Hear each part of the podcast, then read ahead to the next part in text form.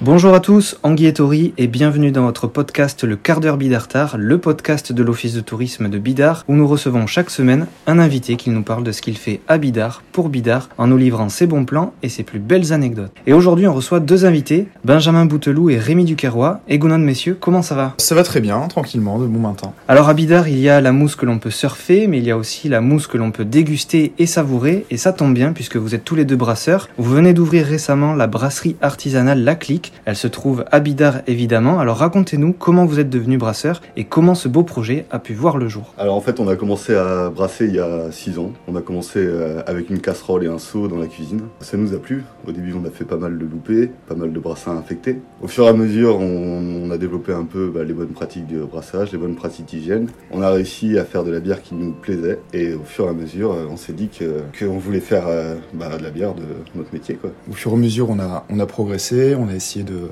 trouver au mieux euh, les matières premières et euh, vraiment se rapprocher de, de ce qu'on aimait à travers notre, notre gamme du coup de, de bière. Donc on a fait une, à peu près une centaine de brassins test avant d'arriver à un résultat vraiment qui nous plaît. Euh, c'est pour ça que on a vraiment lancé le projet parce qu'on s'est dit que ça pouvait vraiment fonctionner et surtout nous plaire dans le temps. Alors les gens se posent peut-être la question, nous aussi d'ailleurs, comment vous avez choisi le nom de la brasserie? Pourquoi la clique? En fait, on s'est rencontrés il y a à peu près 12 ans à La Rochelle et on s'est rencontrés autour de la bière avec Benjamin. À l'époque, il y avait beaucoup, euh, beaucoup d'amis qui gravitaient autour de nous deux. La clique, c'est tout simplement parce qu'on est deux potes, deux potes euh, pas éternels mais quasiment. Et euh, on a décidé de se lancer dans ce projet à, à deux. On a un peu d'ambition dans le sens où on espère que tous nos copains qui ont été les premiers à goûter nos bières viennent nous, nous rejoindre dans cette belle aventure. D'accord, alors c'est vrai que ça rejoint un peu les valeurs que vous défendez, à savoir l'authenticité, la simplicité et l'originalité. Pour être honnête, on partage complètement ces valeurs-là et c'est aussi le but de notre podcast, partager et échanger autour de ce que vous faites à Bidar et pour Bidar. Et si je me trompe pas, vous proposez actuellement trois bières différentes. On a eu l'occasion de les goûter et effectivement elles sont très bonnes. Alors parlez-nous de ces trois bières différentes puisqu'elles ont chacune leur particularité. Il y a la Palal pour commencer. La Palal, euh, c'est un style de blonde un peu américaine qui est un peu plus houblonnée, donc un peu plus amer un peu plus aromatique qu'une blonde classique. Moi, je lui trouve des arômes de euh, fruits tropicaux, euh, un peu, un peu d'agrumes. Elle est fraîche, désaltérante, euh, sympa pour boire à la plage. Sinon, on a la blanche. Donc la blanche, c'est vraiment une bière de blé. Pareil, on aime le houblon, donc on en met beaucoup. Et également très aromatique, un peu moins amer. Et là, on est beaucoup plus sur des arômes florales. Elle est à 4 degrés 5, donc très légère, très facile à boire. Et ensuite, on a l'IPA. Donc l'IPA, ça c'est vraiment notre style préféré. C'est donc l'IPA, c'est une bière qui est énormément houblonnée à cru, donc qui lui apporte beaucoup d'arômes arôme euh, de fruits tropicaux, mais euh, aussi agrumes et un côté légèrement résineux. Une franche amertume qui est vraiment équilibrée du coup avec euh, cette dose aromatique. Ouais, c'est la bière vraiment qu'on a travaillé le plus parce que c'est le style de bière qu'on adore et qu'on préfère le plus à partir du moment où les IPA ont commencé à, à revenir en France. On a goûté. Au début, on n'aime pas trop ça. On a un peu insisté et finalement, maintenant, c'est devenu notre style de bière vraiment, vraiment fétiche. C'est devenu aussi une tendance un peu en Europe et aux États-Unis. C'est vraiment la bière à la mode en ce moment. Complètement, ouais. Alors, la particularité commune à toutes ces bières, c'est qu'elles sont produites en bio. Vous devez donc avoir un cahier des charges ou en tout cas un ensemble de critères à respecter. Parlez-nous de cette volonté de production bio qu'on ne trouve pas forcément chez les autres brasseurs Alors bah, le bio c'est tout simplement parce qu'on aime ça, on aime les, valeurs que ça, que ça peut défendre. Pour l'instant c'est vrai qu'on a la certification euh, bio, donc on est certifié par euh, un organisme certificateur qui s'appelle Ecocer. Plus tard dans l'avenir on aimerait bien euh, améliorer ça et,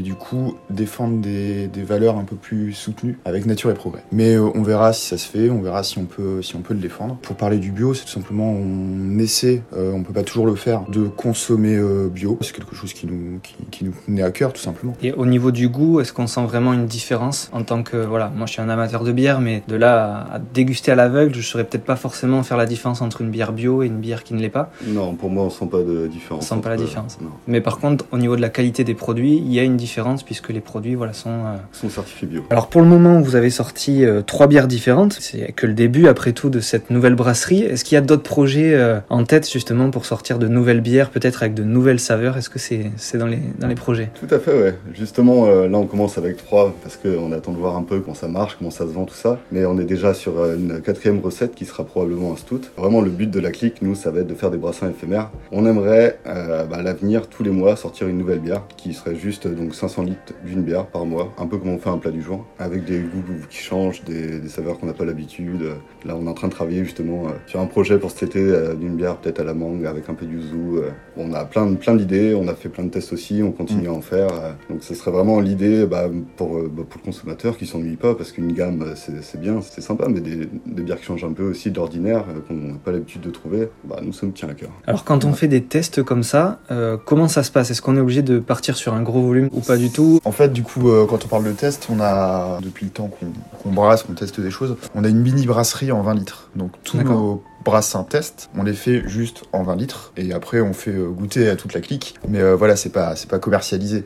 Et Une fois qu'on est satisfait du résultat, juste en petit volume, effectivement, euh, voilà, on parle de brassins éphémères en, en 500 litres. Mais on va pas faire directement 500 litres de quelque chose qu'on maîtrise pas quoi. Alors on va pas vous demander euh, évidemment la recette, elle est bien gardée et heureusement, mais pour fabriquer une bonne bière, quels sont les ingrédients de base nécessaires ou en tout cas quel est le processus de fabrication? Alors pour commencer, il y a l'eau, c'est 98% de la bière. L'eau de bidard, on a de la chance, euh, elle est plutôt bien équilibrée au niveau des minéraux, c'est assez important du coup pour la bière. Ensuite, il y a le malt, donc en fait nous, euh, on va concasser le malt pour euh, ensuite extraire euh, les sucres, donc en faisant chauffer de l'eau et en empâtant. Donc là, on va donc chercher les sucres fermenticibles. Ensuite, on va recirculer la bière pour l'éclaircir, et puis on va la mettre en cuve d'ébullition, et là, on va mettre le houblon, donc qui va apporter l'amertume et l'arôme. Ensuite, on refroidit ça rapidement, et ça part dans des fermenteurs. Là, on met les levures, donc les levures vont manger le sucre et créer l'alcool. Et après cette phase, nous, on va mettre du houblon accru, donc pour toutes nos bières, qui apporte justement l'arôme euh, qu'on aime tant. Le cycle de production, combien de temps il dure? Pour faire une bière à peu près, Ouais. est-ce qu'on a besoin de plusieurs semaines? Est-ce qu'il y a besoin au contraire de, de moins de temps? Il faut euh, au moins six semaines euh, entre le moment où on brasse et le moment où la bière est, est terminée. Donc en six semaines, on peut produire une bière et, et la déguster. Ouais, tout à fait. Alors les gens pourront évidemment vous rencontrer directement à la brasserie pour échanger avec vous, mais aussi pour découvrir toutes ces étapes de fabrication. Et le point important, même très important, c'est qu'ils pourront aussi déguster vos bières et se dire qu'à Bidar, on peut boire de très bonnes bières. Alors justement, en parlant de Bidar, on a vu que les étiquettes de vos bières faisaient référence à certains endroits du village, une sorte de petit clin d'œil pour revendiquer cette appartenance au village. Ça a l'air de vous tenir à cœur, alors pourquoi Bidar Tout simplement parce que c'est une ville euh, qui nous plaît. Moi, c'est devenu ma ville, euh,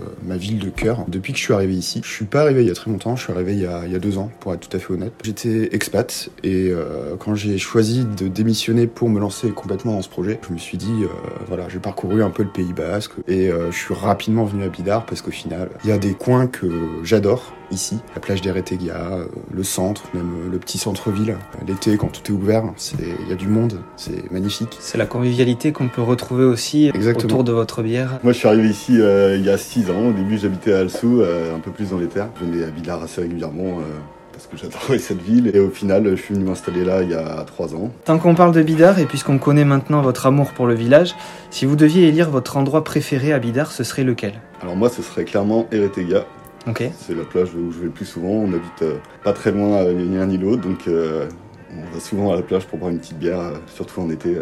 Euh. Effectivement, pour apprécier un, beau coucher de soleil, il n'y a, pas mieux que Eretegia. Alors cette brasserie, elle est encore jeune, même si on sait qu'elle a de belles années devant elle. Finalement, c'est quoi votre ambition avec la clique?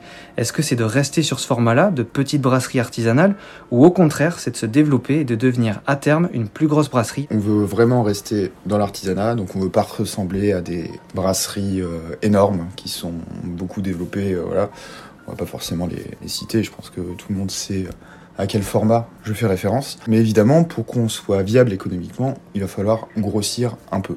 Pour l'instant, on démarre en 5 hectolitres par semaine. On produit 500 litres par semaine. Et voilà, pour euh, rentrer euh, dans nos frais et euh, très rapidement se dégager des salaires, on va devoir bien évidemment grossir un petit peu, tout en restant artisan et en essayant bien évidemment toujours d'être d'être assez proche des clients. Et voilà, et les gens auront toujours la possibilité de passer. On les accueillera avec plaisir dans notre petite unité de production pour leur faire visiter.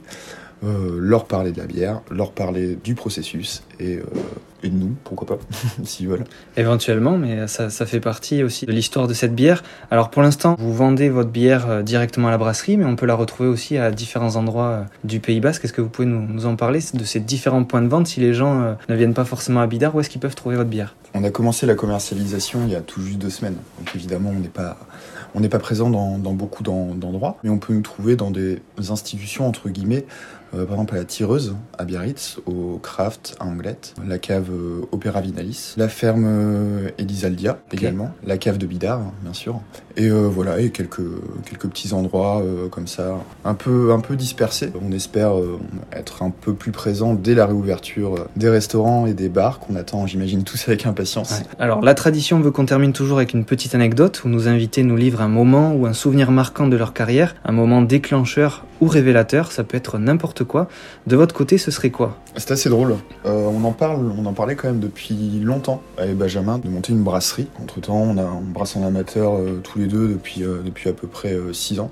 C'est tout Benjamin qui a été à l'initiative du, projet, c'est moi qui ai suivi. Je rentrais régulièrement entre deux expats pour qu'on puisse continuer à discuter du projet, brasser ensemble, s'entraîner. À un moment donné, de partir, de revenir, j'en ai eu vraiment plein le cul. Et juste avant Noël, je l'ai appelé. Je lui ai dit Bon, euh, on se sent ou pas?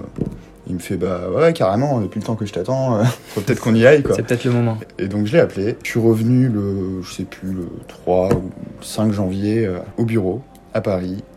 Je leur ai dit Bon, écoutez, je démissionne. Donc le temps que ça se fasse, etc., il s'est passé deux mois et deux mois après, j'étais dans le Pays Basque, je m'installais et vraiment on commençait à parler du projet et à rentrer à fond dedans.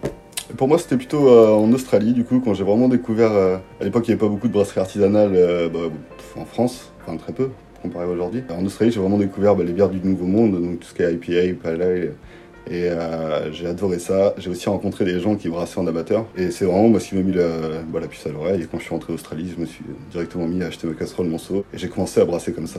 C'était vraiment le tout début. Donc c'était vraiment l'objectif d'ouvrir à terme une brasserie. Euh, quand vous avez commencé avec la casserole, c'était de se dire bon ben on commence comme ça, mais le but c'est que dans quelques temps on puisse ouvrir une brasserie et commercialiser notre propre bière. Pas tout, pas tout à fait. Euh, au début c'était euh, essayer de faire de la bière et en fait bah, ça nous a carrément plu. Mais le début, au début non c'était vraiment. On le savait pas encore, mais c'était peut-être la genèse du projet, oui. Benjamin, Rémi, merci beaucoup pour cet échange houblonné. Merci à toi. On a pris beaucoup de plaisir à vous recevoir dans le quart d'heure Bidartar et on espère que les gens de passage à Bidart s'arrêteront à la brasserie pour savourer une petite mousse, découvrir ce que vous faites, puisque vous le faites avec passion, et ça, on l'a bien senti, mais surtout pour se retrouver avec toute la clique, où la convivialité est le maître mot. De notre côté, on se retrouve la semaine prochaine pour un nouvel épisode de votre podcast. Prenez soin de vous. Issa Nuncha.